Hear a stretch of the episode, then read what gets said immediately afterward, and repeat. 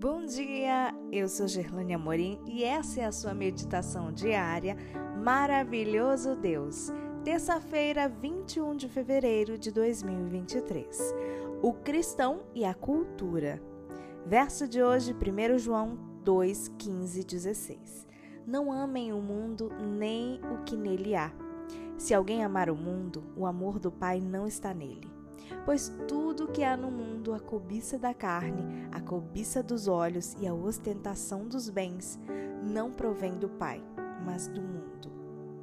Ao pensarmos sobre a cultura e sua relação com a palavra de Deus, precisamos distinguir entre o que é cultural, supracultural e contracultural.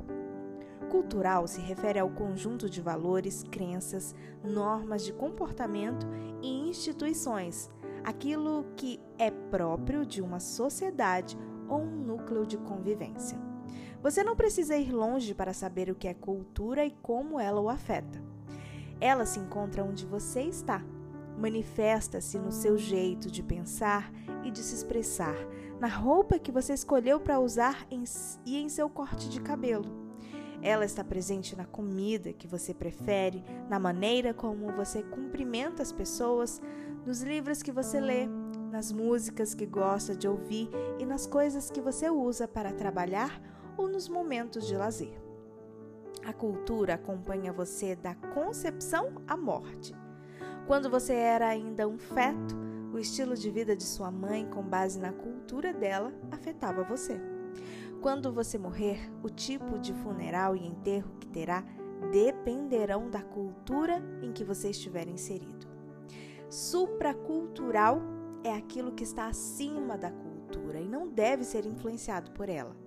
Esse é o caso do Evangelho, que está sendo pregado em todas as culturas e deve permeá-las, influenciá-las e modificá-las, mas não deve ser melhorado, adaptado ou alterado.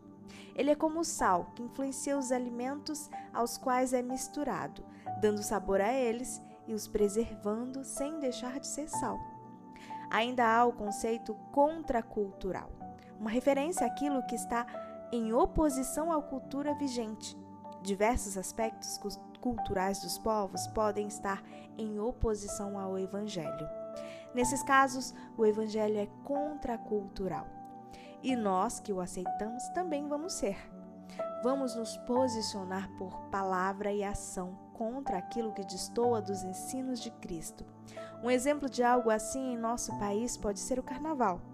Em alguns lugares do mundo, quando as pessoas pensam no Brasil, logo lhes vem à mente essa festa imoral. Valorizemos hoje o amor do Pai e seu Evangelho, dizendo não a tudo aquilo que tende a nos afastar de seus caminhos. Se você quiser ver mais conteúdos ou compartilhar o verso de hoje, passa lá no meu Instagram que eu postei lá. É arroba Amorim. No Instagram, Gerlane Amorim. Um bom dia para você e até amanhã.